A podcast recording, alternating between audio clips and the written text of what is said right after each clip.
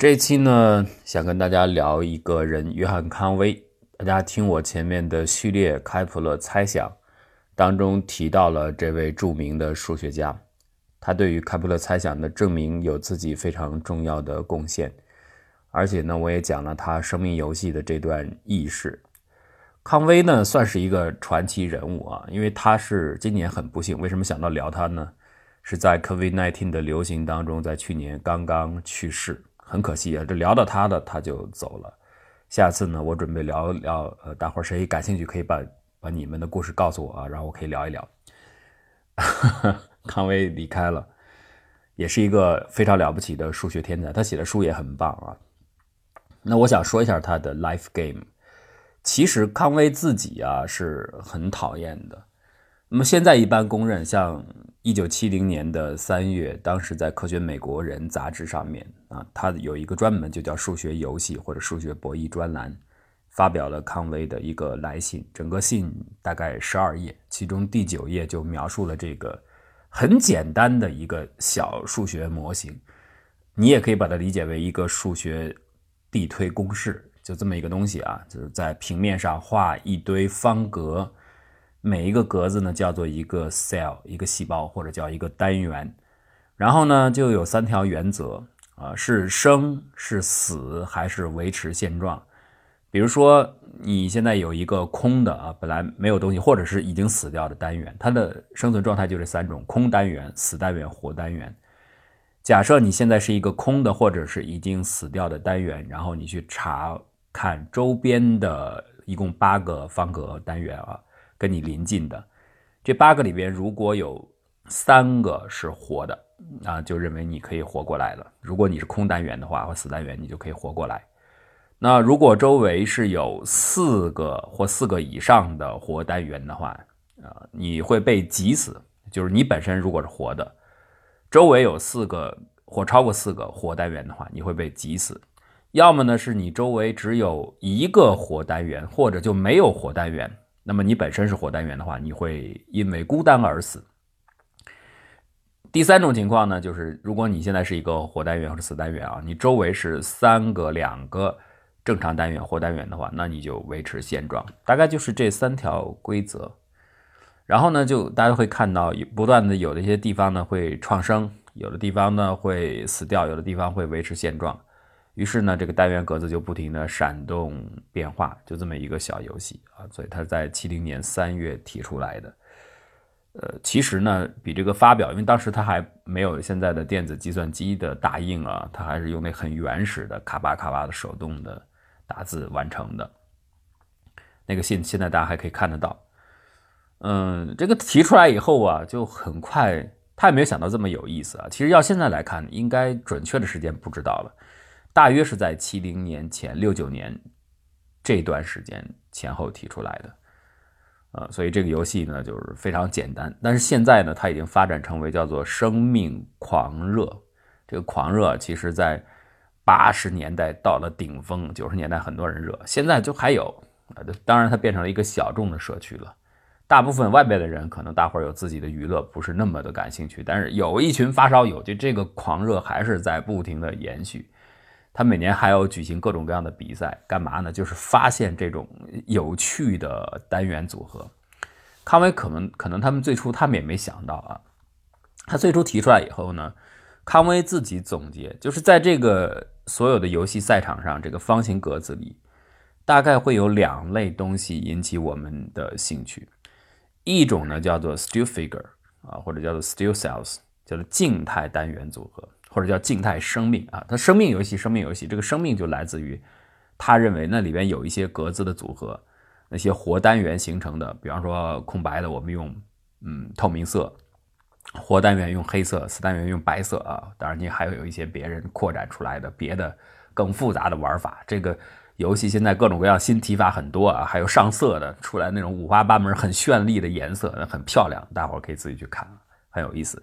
他认为呢，一种就是 still life，静态生命。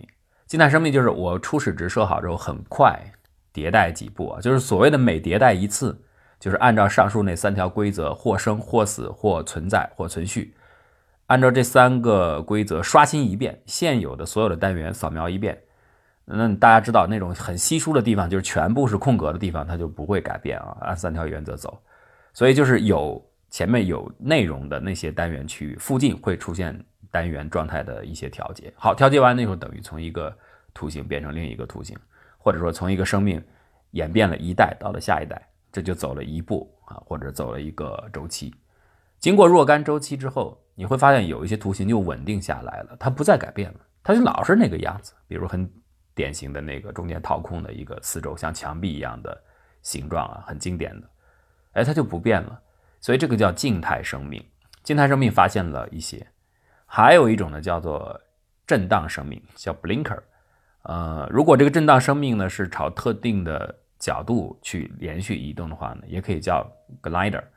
呃，就是滑翔器。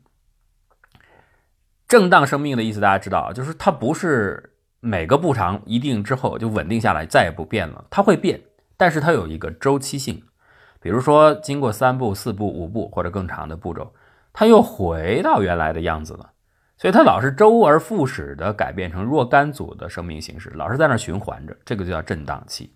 而且这种震荡器当中有相当一类呢。是所谓的滑翔机。这个滑翔机是什么意思呢？就是你会看到它生命，它当然也符合周期的定义，它就不断的经过若干步之后啊，又回到原始的样子，但是位置改变了。而且通常呢，这个位置呢不是画圈是沿着一个方向就一直走下去了，所以呢叫滑翔机。但是实际上康威到最后他后悔死了，因为这个生命游戏当中第一个发现的这种可以持续。像能够自己真的有生命，而且在运动啊！你要静态的也没啥意思，静态的你很快能设计出来一些啊，没啥意思，就在那儿一动不动，就再也不变了。他们很想找到动的，第一个动的呢，就起名叫滑翔机。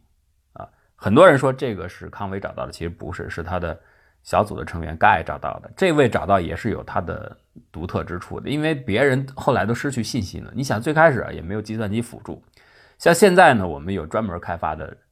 挖掘或者叫呃，life hunter，呃，找到生命，这叫我不知道怎么翻译啊，就是猎取生命目标。这个猎取就是我找到，我想要找到一些生命目标，它属属于康威所定义的静态生命，呃，大但是得大型的啊，或者是可以这种移动的、震荡的生命，就是可以持续存在的，不会消失的，或者不会无限的膨胀的。那么光靠人力不行，用计算机程序来做，所以有一些这种 hunter 程序啊。猎取程序，当时可没有。当时那种特别简单的出来之后，再往下去做，大家很快就发现规模一大。小的时候那几个单元好弄，很快就穷尽了。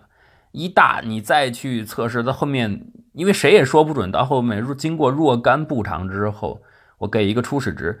也许走了三十步、四十步之后，它变到某种稳定的状态呢，或者周期的状态呢？谁能说准呢？所以这个后面要是需要很大的运算量的，没有计算机帮助，这完全是靠人去弄，而且你多少还得有一些初始设计的理念在，所以到后面会显得很枯燥。一开始大伙玩可能觉得有意思，你周而复始的小组一直弄没劲的，只有这个盖啊，这个盖呢真是个盖啊。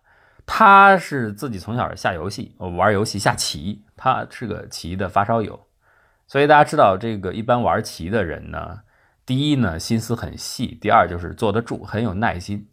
因此，当大伙儿慢慢小组成员都不是那么有兴趣的时候，他还是一如既往就观看我画一个初始图形，而他自己心里也有一些数啊，总结一些规则，初始图形。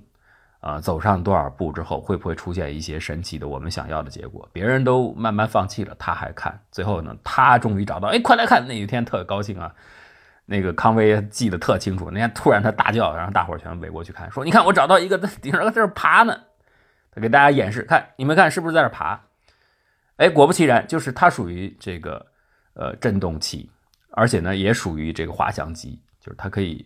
周而复始，大概就是四个周期，就是每移动四步，形状会恢复到原始形态，但是位置偏移了，往右走两个，往下走一个，大概是这样子，就是沿着对角线方向行进。呃，但是呢，这四步每一步的样子不一样啊，所以它形状就像有一个虫子在那儿蠕动一样，我很难去讲清楚，大家去看一下，人到处都有这种演示程序啊，你自己可以去查询一下，就可以看得到。啊，就是每一步稍微有点变形，然后四步回到原始样子，同时每一步都往前走，大概是就是这么一个东西啊，找到了一个 life 一个生命，他就很兴奋。然后康威就说：“我第一反应就觉得这东西，你看就像一个滑翔机沿着直线哗下降一样，所以他当时就把它叫做滑翔机。可是后面他后悔了，这滑翔机光说了它的位置改变，其实更重要的是它的形态改变。它其实变了以后呢，那东西一会儿伸腿一会儿收腿他说应该像个蚂蚁。康威是非常后悔这件事的，就他这么一定以后，所有的人就把这都叫做滑翔机了。嗯，他其实不太高兴的。不过呢，反正就这么叫了。后来呢，以至于呢，这个滑翔机是一个五单元的结构啊，五个单元形成的组合形体。后面再出来的，很快就找到更大的啊啊，比如说这个 Bill Gosper 麻省的，他们很快就找到了这个一个更大型的，可以这样周期变化，而且可以移动的这么一个生命的单元组合。所以你那个叫 glider 的，我这个叫 glider gun。比你的更大，加了一个枪啊，所以呢，就前面既然已经叫了滑翔机，后面都是滑翔机基础上去改进。到现在呢，实际上呢，这个所谓的第二大类震荡类型的周而复始类型，这个规模已经不是五个、七八个这种小的，都是数百个，非常庞大。所以人们现干脆呢，你既然之前叫滑翔机，现在我这个叫战舰啊，太空战舰，这名字特有意思，各种各样的战舰，反正大伙儿就引入了次文化嘛，二次元文化。就在这个平面游戏上，就各种你还有幻想啊，你叫这个战舰，我叫那个战舰，就不停的找，有没有穷尽的？没有，一直这个到现在还在做。然后前面不是五十周年的庆祝嘛？七零年到二零二零年刚好五十年。康威现在的这个生命游戏是有一个专门的 community，有一个社区的，就叫康威 life.com，大家可以去这个登录去看啊。他们有一个专门。全世界所有的爱好者，大家不断联系，说：“哎，你找不到没有？找到一个新的，呃，滑翔器或者静态也行啊。但主要是找滑翔机，找战舰啊。滑翔机已经太小了，都是找这各种各样的战舰。有谁找到稀奇古怪的玩意儿？找到以后呢，就收集起来，放到 Life Wiki 啊。它也有一个 Wiki 啊，是个生命的百科网站。现在大概应该已经有两千多个不同的结果出来了。”那大家会每年还评选谁找的最好？其实去年啊，应该是个大年，就是找的非常好。如果是没有移动的，这叫 blinker，就是原地闪动的周期变化，移位置不怎么移动的。移动的呢，这个就是各种各样的 space shuttle 啊，space ship 啊，就不叫滑翔机了，就直接叫飞船了。所以现在大概是三类：静态图形或呃宇宙飞船和闪光器。闪光器就是在。基本是原地震荡的。一八年、一九年找的都不少。你比如说，在一八年，当时有一个很特殊的飞船，很大型的，找到了。哎呀，当时大伙儿非常高兴，就是这是个重大的发现，有好几百个细胞形成的。然后每隔六，它周期是六，就是每隔六次循环，向前移动两个细胞，向侧面移动一个细胞。这个当然已经不是人力能够穷尽的。我说了，这个。你给了初始值之后，到底怎么样是不清楚的。这个就是用，呃，英国算法学家这个高切尔他开发出来的专门的猎取生命潜在目标的这个算法，呃，叫高里，用这个高里，这是个大型的程序啊，专门找生命游戏上可能有价值的这种战舰啊，他是用这个来找的。然后到九月份的时候，俄罗斯也找到一个啊，这个呃光速飞船，然后到十二月底的时候又找到一个，所以。应该大伙儿还是挺高兴的，但是呢，没想到康威走了。呃，其实这个太空飞船还有一点，有一个有意思的数学的问题，就是分解的问题。因为我们知道它可以分解成一些简单的单元。就是你现在既然有一个周而复始的在运行的小飞船，好，那么两艘飞船或者三艘飞船在一起，能不能组合成一个复杂的大型飞船系统，也是符合周期周而呃复始的。会改变，会出现自身，起码它是很有希望的，很有可能的一种候选者。那么它的反问题就是，我现在找到了一个大型的 spaceship，在我的 life game 上面，生命游戏上找到了这么一个途径。那么它能不能用现在已经知道的这些我们掌握的简单的生命体，组合出这复杂的生命体？这是反问题。嗯，所以这个就是 synthesis 的问题啊，有很多人去研究啊，但是现在好像我记得是。呃，十八个 cell，十八个单元以内的这种静态生命和十六个以内的动态生命啊，准确数字我记不是很清，很清楚的，大概是这样子。所有的这些下限以内的呃生命体已经都可以拆分的情况都清楚了，但是更大规模的，像现在最先找到的几百个的，那就不知道了。而且大家可以去猜啊，如果有几百个的话，也许还有更复杂的，谁也说不准，说不定还有。呃，不只是现在像大家所归纳的，有滑翔的，有静态的，有震荡的，也许还有更莫名莫名其妙的或者更不可思议的新图案出现。所以这个所谓的生命狂潮可能还在延续，尤其是将来有了这种大型计算机之后啊，也许我们还会再去有更多的新的设想存在。康菲到了他的晚年，我我说了，他一开始他是不讨厌这个东西的，他觉得因为他的工作。